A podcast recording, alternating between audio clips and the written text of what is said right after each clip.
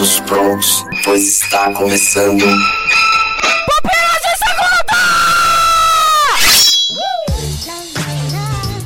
Muito bem, galera, está começando mais um Pupilas de Segunda. Meu nome é Leonardo Agrelos e juntamente comigo está. Samuel Comedo Santos.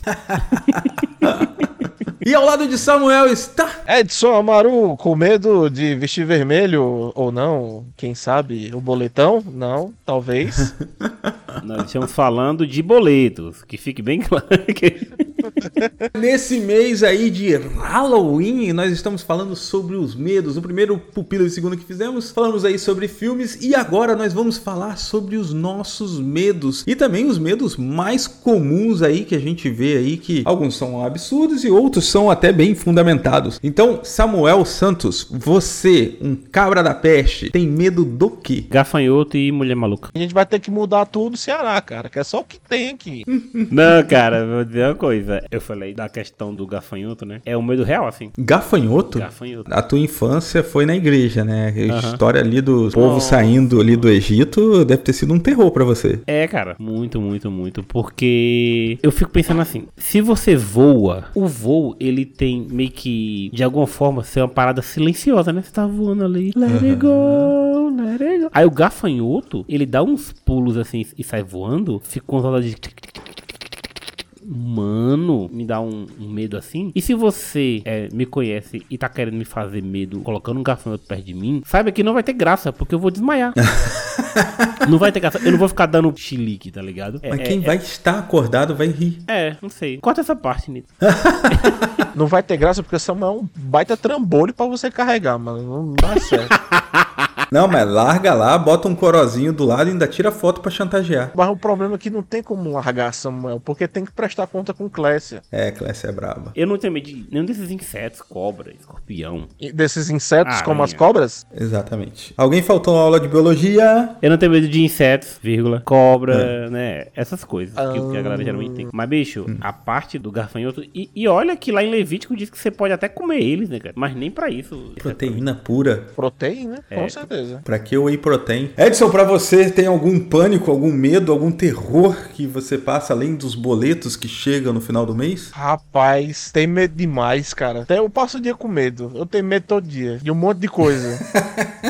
Muito, ah, mas muita coisa. Eu, te- eu tenho medo de deixar meu celular cair no chão e ele parar de funcionar. Tenho medo de ligar meu computador e ele não ligar. Não funciona. Não funcionar. Tenho medo de chegar no supermercado e o cuscuz está custando 5 reais. Aí vem pra rua. Mas um medo que me pega muito. Muito, muito, muito forte mesmo quando eu tô andando de moto, cara. Me dá pânico de andar de moto. E eu ando de moto todos os dias porque eu preciso me locomover. Alô, atenção, você que mora no Cariri, Juazeiro, Crato e Barbalha. Esse episódio também é pra você. A gente tá fazendo muito coisas regionais, né? Mas essa mensagem ela precisa ser passada, porque os motoristas da nossa região em específico, 80% eles não sabem o que é que eles estão fazendo na rua. Então, assim, literalmente a cada quarteirão que você anda de moto aqui no Juazeiro, você tem uma grande possibilidade de morrer. Então, eu ando na rua com muito medo, cara, com muito medo. E assim, é tipo um medo real, real, assim, de você tá andando na rua e um acidente acontecer na sua frente, assim, e você pensar, poderia ter sido eu. Mas tu já sofreu algum acidente de moto? Cara, acidente, acidente grave, assim, de eu cair da moto, não. Mas aconteceram duas situações que foram justamente em faixa de pedestre. O pedestre, ele faz a sinalização que ele vai passar, né? A rua, ela tá tranquila, tá calma. Nas duas vezes foram a a mesma coisa. A rua tava tranquila, eu chequei no retrovisor é, se tinha algum motorista imprudente ali perto. Eu vi que não e eu comecei a reduzir a velocidade para que o pedestre pudesse passar. E na hora que eu parei, o carro bateu na minha traseira, assim, por duas vezes, mas nada que me fizesse ser projetado da moto, coisa do gênero. Mas é uma situação muito desconfortável, assim, que você poderia ver o pior, né? Se fosse um caminhão, eu já teria morrido, por exemplo. E isso aconteceu na nossa cidade, ali em frente a Leão Sampaio. Exatamente. Eles colocaram aquele sinal, porque eles colocaram uma faixa de pedestre, não funcionou. Aí um cara foi fazer essa gentileza que o Edson fez pro estudante passar, o caminhão veio e passou por cima do cara da de moto. É Caraca. assim, como se fosse papel. Foi, tipo assim, por que, que ele parou, né, pro pedestre passar? Pedestre nem é gente, tá ligado? Aí eles colocaram aquele sinal da- em frente a Leão Sampaio justamente pra que a galera pudesse. Porque senão, mas. A moto é o seguinte, como diria o finado Jô Soares, A moto foi feita para cair, uma hora ela ganha. E você, sendo o para-choque da moto, eu sempre tive muito medo de parar no semáforo e vir esse cara patrolando, sabe? Porque eu já vi isso acontecer, só que o cara bateu no outro carro. Agora, se é a moto, cara, levanta o cara só amanhã para ele cair. Tu ainda tem a bis, Léo? Não, não tenho mais. Já faz uns dois anos que eu não tenho bis. Então você já tá por fora totalmente desse perigo, né? Eu sou o cara que pode estar batendo no motoqueiro. Nossa, que reconfortante.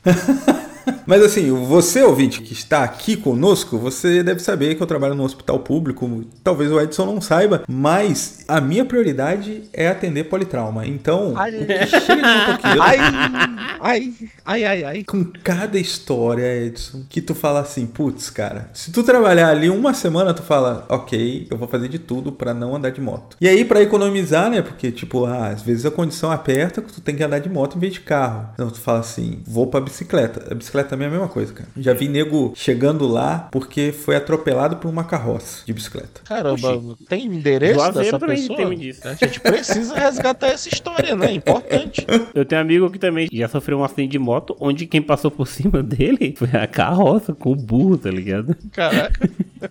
Foi. Tu pronto, sabe quem é? Cassiano, da Stamp Mimos. Da próxima vez que tu for lá, Edson, olha no braço esquerdo dele, tem uma cicatriz que ela vai do cotovelo até o ombro.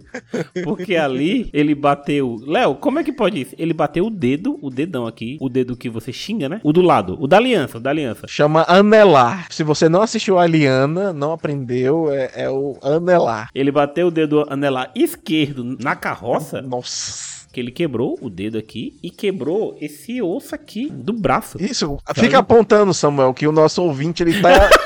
Fica apontando, nosso ouvinte, ele tá vendo tudo agora nesse momento. Ai, caraca.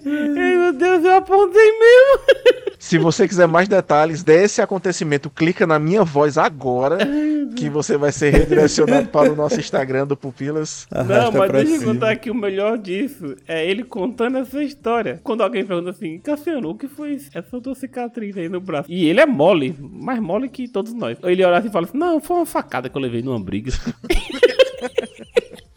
Ai, meu Deus. Luciano, se você está nos escutando aí na Stamp Mimos, um abraço para você por essa desmoralização pública que estamos fazendo da sua pessoa.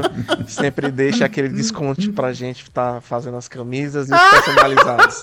Um abraço para você. Te gostamos muito. Ai, tô chorando aqui. Mas o Edson falou um medo aí dele, cara. que Tem vários medos, eu também tenho vários medos. E um deles, por um acaso, é o lance do celular. Sabe aquele papo de você ser roubado enquanto você tava mexendo no celular e aí o cara conseguir mexer em todas as suas contas, trocar todas as suas senhas e você não ter tempo hábil para fazer isso antes dele. Você tocou no terror de todos os jogadores de Pokémon GO. Um abraço para vocês. que estão aí chocando ovos, andando na rua. Enquanto ouve esse Enquanto podcast, ouve esse podcast aí, havendo a possibilidade de ser roubado nesse minuto, um abraço pra todos vocês aí. Eu vi recentemente um fio no Twitter do cara que ele teve um transtorno gigantesco para conseguir fazer suas trocas e tal, e ainda assim perdeu uns 20 mil de empréstimo. Não foi nem que ele tinha dinheiro na conta, foi que o cara conseguiu fazer empréstimo, não sei como, nos bancos que ele tinha conta e conseguiu rapar 18 mil da vítima. Depois eu fiquei pensando nisso. Nem falei, o cara "Cara, acreditava que ele tinha tanto crédito no banco. Ele disse, caraca, eu pedi 3 mil pra comprar um, um Playstation e não deram, cara. Esse cara vai lá dar 18, Roubaram meu celular, olha no que deu.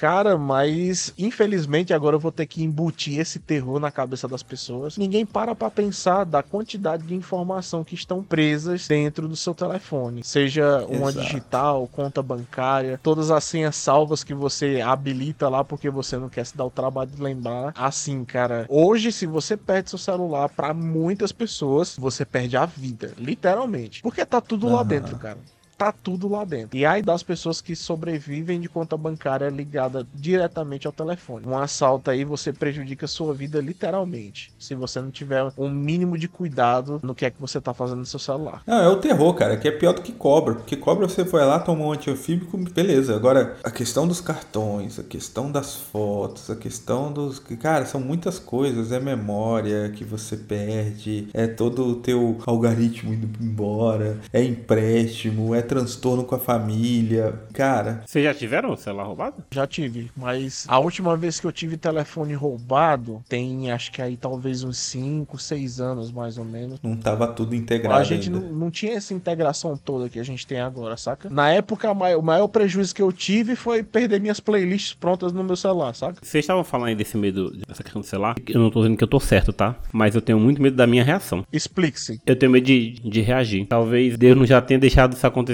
porque não sei. Mas tudo ou só o celular? Tudo, qualquer Se coisa. o cara vir roubar tua moto, tu, a mesma reação. se vir roubar minha moto, nossa. Não é só o celular, não. É qualquer coisa minha. Entendi. A moto, ainda existe uma grande possibilidade de você recuperar, né? Agora, o celular, mano, por isso que eu perguntei, assim, essa diferença, sabe? O celular perdeu, já era. Todo dia eu pego a Clécia no trabalho, né? E eu fico ali uns dois minutos esperando ela descer do prédio e tudo mais. E com vacilo, claro, respondendo alguma coisa e vendo e tal, tudo mais. Clécia já brigou comigo várias vezes, tipo assim, tu sabe que o cara passa aqui, leva tudo mais. E Clécia é do time de dizer assim, filho, entregue. Tá ligado? Isso se recupera, isso a gente consegue de novo. Mas eu tenho muito medo da minha reação, assim. Porque, assim, quando eu fui adolescente, eu fui roubado uma vez só e o cara levou minha camisa. Camisa que eu tinha ganho- da minha mãe. A minha única reação foi tirar a camisa. Quando ele, quando ele pediu assim, eu entreguei minha carteira, eu e meu amigo. E o cara levou e a minha reação foi chorar. Minutos depois, uns amigos chegaram, a gente foi atrás, o cara correu, deixou, deixou a carteira cair e era a minha carteira. Então eu consegui recuperar a carteira, que tinha meus cartões telefônicos. Depois disso, nunca mais aconteceu nada comigo em, em relação a isso. E aí eu fico, fico com medo de saber qual, qual é a minha reação, tá ligado? Agora, você falou aí da questão de choro, né, cara? Vocês têm um- esse medo de, tipo, em uma determinada situação, começar a chorar e não conseguir reagir? Eu acho que não mais. Não, mas assim, começar a chorar do nada? Como assim? Deixa eu explicar melhor. Ele disse assim: passa as camisas, ok? e eu fui tirando a camisa, tudo ok. Minha mas tocou camisa. música na hora? Tipo. darararirarara. Want sex for my eye. Aí ele pediu as carteiras, a gente tirou as carteiras. Aí ele foi e olhou pro meu tênis. Aí eu falei assim: se ele pedir meu tênis, eu não vou dar. Aí ele falou: se vocês falarem alguma coisa pra alguém, não sei o que, não sei o que. Aí nisso eu enchi os olhos de lágrimas e comecei a chorar. Aí foi com o cara falando comigo, entendeu? A minha reação foi essa. Eu digo numa parada assim de tipo, vocês que estão mexendo no trabalho e tal. E aí o cara começar a humilhar vocês no, num trabalho assim que vocês fizeram e vocês começarem a chorar e não conseguirem argumentar. Ih, não, não, impossível. Impossível. A gente Só chegou na idade já de. Como é, meu irmão? Pega minha carteira aqui. Nossa, eu ia citar o nome de alguns clientes. Vamos mudar. Vamos sair da seara do trabalho pra gente não expor ninguém, né? A gente já, já expôs o Cassiano aqui, a carroça. Tu teria essa, essa coisa, não? Já aconteceu contigo? Eu senti um desabafo, eu senti um desabafo. Eu também senti, eu, eu senti que você quer conversar e a gente tá aqui, cara. Não, a minha esposa ela tem esse sentimento, né? De tipo, ah, em determinada situação de ela ficar acuada, ela não conseguir contra-argumentar, porque ela fica com aquela voz de choro, ou de tipo, encher o olho de lágrima e tal. E eu entendo esse aspecto porque, assim, tem o lance da vergonha também, né? Porque a vergonha, tô falando do choro, mas em outro aspecto também, a vergonha ela é paralisante. Com certeza. Mas a gente tá falando aqui de fazer cara de maluco pra assustar o, o cara e ele nem chegar. Vou dizer uma coisa: a Mila, ela paga de que você não vai ganhar um- uma discussão com ela nunca. Aí, aí você nem começa. É advogada, né, velho? Ela é daquelas que quando fica nervosa fica tremendo o olho. Não, não, não. Nada, ela vai jogar logo uma lei na tua cara. Então, a, a lei diz que você é um idiota. Inclusive, no parágrafo 3. daqui- Comigo ela não tem essa reação de chorar, então tem que ir até o final da discussão. Agora que vocês estão falando aí de companheiras, tem algumas searas aí que despertam uns medos gigantescos que são viram memes aí à torta e à direito, que é o meme de entregar o telefone pra esposa. Vocês sofrem desse medo? Zero. Zero, Zero medo. Aqui em casa é zero medo também, mas eu já, eu já peguei cliente, saímos do trabalho e entramos no trabalho. Meu amigo, eu já tive clientes que se eu colocasse a rede social na frente da esposa, eu ganhava dinheiro, viu? eu ganhava dinheiro. O cara cantava mais mulher do que eu já cantei mulher em toda a minha vida, e isso em um dia só. Então, mas aí o cara tá devendo, né, velho? Com certeza, mas, mas é um medo real de muitos brasileiros aí, é entregar o celular na mão da mulher. Mas assim, as esposas de vocês têm isso, sim, de ficar, tipo, eu ver celular aí, deixa eu dar um. Porque aqui em casa é bem de boa, assim. Aqui em casa é tranquilo. Nossos celulares, eles sofrem do mal da bateria viciada já, que dura pouco tempo. Então, às vezes eu tô fazendo determinada coisa, eu preciso do celular dela. Às vezes ela tá fazendo alguma coisa e precisa do meu celular. Então, assim, a utilização, visualização. a- as senhas dos nossos celulares são iguais. Então, assim, é, é- é zero medo. Para, para, para, para, para, para! Você chegou até aqui e ainda não nos segue no Instagram? Não precisa nem dar pause, pega o seu celular e segue lá. É por lá que interagimos melhor com você sobre o lançamento de cada podcast. E para você que quer nos ajudar a ir mais longe, entre no nosso padrinho e nos ajude com o valor que você puder. Nos ajudando, você já garante o seu lugar no céu, ou em Valhalla, ou com as 70 virgens ou com uma transcendência tranquila. Mas se você não colaborar nem com o compartilhamento, seu lugar já está garantido no purgatório, no mar do enxofre, no vazio do universo, na encarnação, Falando em relacionamento, é, eu tenho mais medo de fazer besteira do que de ser corno, né? Porque o corno, o homem tem esse negócio de tipo, ah, não quero ser corno e tal. Mas eu tenho mais medo de a cagada vir de mim, sacou? De tipo, eu ser o causador de toda a destruição, sacou? Mas como o Edson e o próprio Fábio já falaram, e, e- e eles afirmam isso com certeza na frente de qualquer pessoa que tiver, se meu relacionamento chegar a acabar, a, a culpa foi minha. Isso com certeza. Eu tô contigo, Léo. É isso mesmo. De uma certeza de que é, realmente a merda vai vir de mim, tá ligado? Agora que a gente tá falando de relacionamento, vocês têm algum tipo de medo doméstico? O que, que você tem assim? medo Algum- doméstico? é, Tipo, medo doméstico. Tipo, do- eu tenho medo de fritar o ovo e o armário? ovo tá podre. É porque tu não cozinha, né, Samuel? Porque você acha que você tem uma empregada dentro de casa? Por isso que você não tem medo. Não, mas eu cozinho, sim. Não tem não esse medo, não. Por quê? Você quer compartilhar com a gente? Que coisa? Tenho esse medo, pô, de fritar o ovo e o ovo tá podre, de fazer o molho do macarrão e esquecer que nem tem macarrão na, na dispensa. Isso já aconteceu aqui, cara. Eu fiquei muito puto, mano. Eu fiz o molho do macarrão. Amor, cadê o macarrão? Que macarrão? Ainda na- na Seara Relacionamento, antes de conhecer Clécia, eu tinha o, o medo de morrer sozinho. Oh, naquele momento fofo. Ah, oh. É, oh. Não, sério, tinha esse medo mesmo. A gente já contou isso em um Pupilos já há muito tempo atrás. Tinha esse medo real assim mesmo, de não encontrar uma pessoa legal e tudo mais. Vocês não tinham esse medo? Vocês sempre foram bonitos, né? Então, Uma parada que me, me deu muito medo, depois que eu me divorciei e passei a, a morar sozinho, eu desenvolvi uma apneia do sono. Daí eu descobri isso porque depois, depois do divórcio, eu comecei a namorar a Sara, aí ela vinha algumas vezes pro, pro meu apartamento e em um desses momentos dormindo comigo, ela percebeu que eu tinha apneia. Ou seja, a apneia ali, você fica, a, a sua respiração trava e você fica sem ar. E começou a me bater um medão ali, tipo assim, cara, desse tempo todo que eu tava morando sozinho, eu poderia ter morrido sem ar, sozinho, sem ninguém aqui. Era muito preocupante pra mim. Depois do tempo que a Sara ela passou a morar a morar comigo, né? Eu perdi esse medo, assim, de tipo, tá dormindo de noite e acontecer alguma coisa. Mas quando eu tava sozinho no meu apartamento, eu tinha esse medo de, sei lá, acontecer algum troço comigo e eu morrer dormindo. Pô, mas morrer dormindo é o melhor dos cenários, cara. Eu não, é, eu não acho não, mano. Eu não acho não. Sabe qual que é o problema da apneia do sono? É que muita gente ignora, é o lance de você ter um AVC por causa da apneia. Isso é um problema. Que aí tu acorda com déficit, né, hemiparalisia, tal, algum, alguma limitação. Isso é um problema. E tu nem sabe o que, que aconteceu. E eu já estou Isso é um fazendo o sinal da morrer. cruz, né? Que agora você despertou um medo oculto agora. Despertou um medo muito pior. o Edson tá falando, caralho, por que, que eu vim pra cá? que eu aceitei isso. Porque assim. Tava tão legal quando ele tava falando do Cassiano que bateu na, na carroça.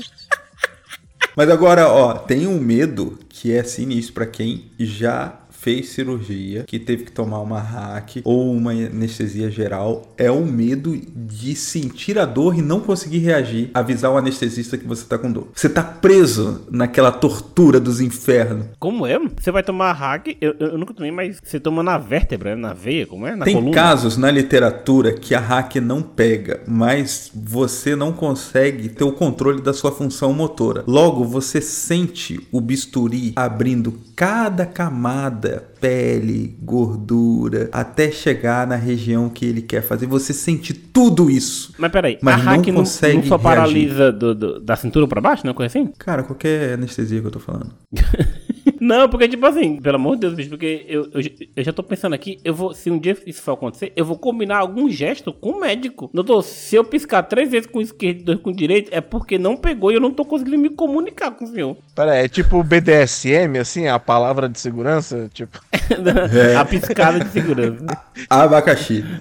o problema é que às vezes, dependendo do anestesista, o, ca- o cara joga uma toalhinha ali na frente, na tua cara, justamente pra você não ficar olhando nada, entendeu? Mas isso é real mesmo, de, de você estar sentindo dor e você não conseguir transmitir isso? Na literatura tem casos. Meu Deus, cara. Então, depois que você sabe disso, toda vez que você for fazer qualquer tipo de cirurgia, você vai lembrar desse nosso podcast. Nossa, Léo. a partir de hoje já vamos fazer ane- anestesia. Hum, hum, traz um pedaço de pau, uma fronha, um pedaço de borracha. Vê que eu mordo. Não quero saber disso, pelo amor de Deus. Meu negócio é a idade média. É, é- é cachaça e, e- e martelada na cabeça. Exatamente. É, vamos fazer do jeito tradicional, que é pra não ter problema. Agora, tem outros medos, já que a gente tá falando aí dentro da seara da saúde, né? Tem outros medos aí que a galera tem bastante e que eu acho que assim, depende de cada um, né? Mas tem o, o lance do medo de agulhas, por exemplo. Cara, Pra vocês de boa. na infância eu tive muito. Minha mãe ela fez um trabalho psicológico muito bom em mim. Quando eu era criança eu era terrível pra tomar injeção. Terrível, terrível, terrível, terrível. E até hoje eu uso uso da técnica que ela me ensinou. Não olhe, só deixa acontecer. Quando eu era criança, é, isso só aconteceu uma vez, que foi quando eu, eu estava distante da minha mãe, em estados diferentes, e aí eu tomei uma bezetacil. Eu, eu ainda avisei a enfermeira, ela falou, você é alérgico a alguma coisa? Eu disse, só bezetacil. Ela falou, então tome. Homem. Meu plantão tá uma merda mesmo, tome isso aqui. Seu Minha mãe, na, na juventude dela, fez curso de técnico de enfermagem, então durante a nossa infância, se precisasse de alguma coisa, ela aplicava. Então, tava de boa pra mim. O governo dizer- atrasou o salário. Quem será o premiado dessa bezetacil aqui que eu vou enfiar com todo meu ódio e minha raiva aqui? Aí você acaba sendo premiado. Era a época que minha mãe tava aqui no Ceará e só, só estava em São Paulo, eu e meu pai. E eu tinha umas crises de alergia. A gente foi num, num postinho e tudo mais. E a mulher, não, isso aqui é alguma infecção. Vou dar uma bezetacil pra ele. Cara, falando em agulhas, deixa eu contar um, um experimento que a gente passou. Eu não sei, Edson, se você aí teve contato com alguma igreja na década de 90. Eu acho que hoje não tem mais, né? A igreja evoluiu, com Não. certeza. Mas na década de 90 existia um negócio de tipo, a gente prega pelo medo, sacou? Tipo, a gente. Eu acho que eu sou o primeiro crente que Edson conhece. Então, Edson, a gente vai trazer o medo. E aí, o que, que acontece? Se você fosse um homem justo, um homem bom, você seria perseguido pelos servos do demônio. E os servos do demônio pegariam você e fariam todo tipo de tortura. Ai, que E gostoso. eu não sei porquê, cara, um pastor estava no culto, sabe aquele culto mais importante da semana, sabe? Ele estava lá, a igreja cheia, ele contando essas paradas, e ele começou a exemplificar certos tipos de tortura que era muito comum na Idade Média. E aí ele, não sei porquê, ele trouxe aquilo ali com crianças e adolescentes ali ouvindo aquela história e ele contando com uma riqueza de detalhes a tortura de colocar agulhas entre a unha e o dedo da mão Ai, que Nossa. e gostoso. dos pés. Mas Edson, eu fiquei aterrorizado. Fiquei bom? Não fiquei. Continuo esse ser desprezível que sou. Mas essa coisa de tipo pensar nas agulhas adentrando entre minha unha e a carne do meu dedo é uma coisa que me aterroriza até hoje. Beijo, pastor Elias. Ô, beijo, pastor. Terrível, cara. Eu acho que essa questão assim de tortura, se viesse alguém, ele tirasse a capinha da agulha, eu já falava: Ó, o pessoal tá ali, ó, na rua de cima. Pensava duas vezes. Desculpa, gente, eu sou fraco. Dá muita agonia. Muita agonia, muita agonia mesmo. Chuta a mesa com seu dedinho do pé pra ver se não dói. Aí troca a mesa pela Uhum. agulha agora. Alguém de vocês fez cirurgia? Não. Não, nunca fiz Não. nenhum tipo de cirurgia, nunca cirurgia. quebrei nada também. Tá. Então, vocês não têm medo de, tipo, assim, entrar numa cirurgia e eles fazerem a cirurgia errada? Vocês ainda nunca pensaram nisso? Já pensei, mas Aquela galera que faz cirurgia e depois descobre que o médico esqueceu a CNH dentro de você.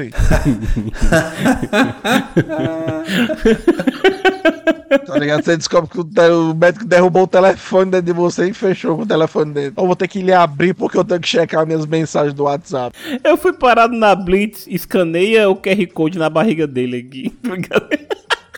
Da área de saúde, o que eu sempre tive foi medo é de ter uma parada mais séria, assim, saca? De ter que passar muito tempo internado, de ter que fazer uma cirurgia, ou de repente de quebrar alguma coisa. Eu nunca quebrei nada, mas eu sempre tive muito medo de ter que depender muito do auxílio hospitalar para poder ficar melhor, porque é uma parada muito, muito tensa, cara. Muito tensa mesmo. Cirurgia. Em relação a isso, eu tenho medo de- das paradas que podem me deixar dependendo de outras pessoas. Nossa, isso é um tormento. É, isso é terrível mesmo. Tipo, ficar tetraplégico, alguma parada assim, né? Eu tenho medo a ponto de, de- de eu dizer assim: Senhor, eu- pode levar. Eu também tenho esse medo e, tipo, deixa eu fazer um disclaimer aqui. que, é, eu sei que pode ter gente nos ouvindo aí que tem a sua limitação e consegue viver muito bem e tal, tem toda a questão da superação. Mas que é, é um receio de quem não tem essa limitação, embora tenha exemplos lindos de superação, eu, eu também tô com o Samuel. É um medo, um medo real, assim. É uma reconstrução de vida, né? Porque você tá, Sim. tá adaptado a ver, vivenciar e experimentar o mundo de uma forma. A partir do momento que você tem, não vou falar possibilidade, a partir do momento que você é privado ou forçado a viver de uma determinada forma, sei lá, seja você perdeu um braço, você perde um dos sentidos, é realmente algo preocupante. Eu vou compartilhar uma situação com vocês que aconteceu comigo no, no ano passado. Samuel presenciou, porque a gente trabalhava na mesma empresa, mas aconteceu uma situação comigo que eu senti uma, uma alteração na minha visão. Né? Então eu fui atrás para ver que poderia ser algo relacionado à visão cansada por conta do trabalho e tal, não sei o que. O oftalmo já entrou com a suspeita de glaucoma, né? Para quem não sabe o que é glaucoma, é um- uma questão ocular onde você vai gradativamente perdendo a visão, né? É diabético, cara? E- não, não sou. Teve várias questões que foram perguntadas, né? Você tem histórico familiar, pressão no olho e tal, não sei o que. Tive que fazer os exames. Os exames para glaucoma são horríveis para fazer, horríveis, horríveis, horríveis. Fiz os exames e tudo e fechou o diagnóstico como não glaucoma, mas com a condição que eu repetisse os exames a cada seis meses para poder acompanhar. E ela disse os motivos por que é que precisaria acompanhar, né? Porque tinha alguns fatores na, na minha visão que não indicavam uma visão completamente saudável, né? Por isso precisava alcançar. E eu lembro que no dia que eu fiz os exames, que ela fechou o diagnóstico, né? É, eu entrei num processo depressivo muito grande, assim, ca- pensando na, na possibilidade, sei lá, de eu já estar diagnosticado, de eu ir perdendo minha visão e tudo. E aos poucos eu fui mentalizando, né? Isso poderia ser de fato é, uma situação se eu já tivesse diagnosticado com isso, que aí eu teria que retardar o máximo possível. E uma coisa que eu internalizei, assim, até engraçado pra mim. Vamos lá, ok, existe a possibilidade. Minha visão pode ir embora, mas pelo amor de Deus, não tire minha audição, porque como é que eu vou trabalhar nos meus podcasts se eu não tiver audição? Então, leve tudo, mas deixe os meus ouvidos que é pra ouvir meus,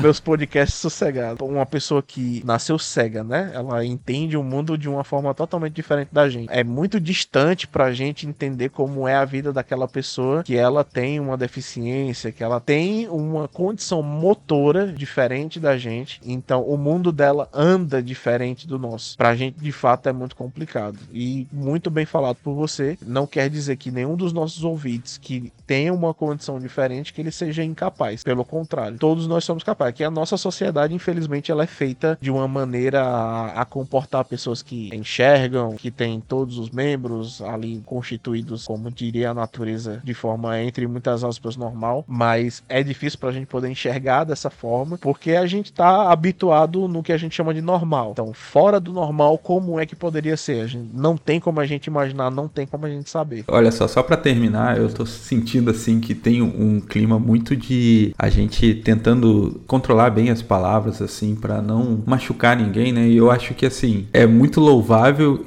e respeitoso a, a forma que você fala, Edson, porque assim, é, um medo. Eu não sei se nessa sua fala carregou isso, mas pra mim é um medo de tipo machucar alguém pelas minhas atitudes. Então eu tenho esse medo real, Sim. pelo que eu falo. Total. Hoje, mais do que nunca, a gente vive num, num momento que tudo que a gente fala, pensa, em algum grau vai estar incomodando alguém, vai estar magoando alguém. É muito complicado. Sim. É muito complicado você estar, por exemplo, num papel como esse, quando a gente está comunicando num podcast com várias pessoas de etnias diferentes, de raças diferentes, de condições diferentes, de classes sociais diferentes. Tudo que eu tô falando, ele tá agradando, ele tá realmente agradando a todo mundo. Então você vive numa pressão psicológica interna de que você precisa se adequar e se ajustar para que você não ofenda ninguém, Uhum. porque justamente as pessoas têm visão e condições diferentes no meio onde vive e você não sabe se essas pessoas que estão lhe ouvindo, lhe assistindo, lhe acompanhando ou conversando pessoalmente, se elas têm é, o intelecto formado até para enfrentar uma discordância.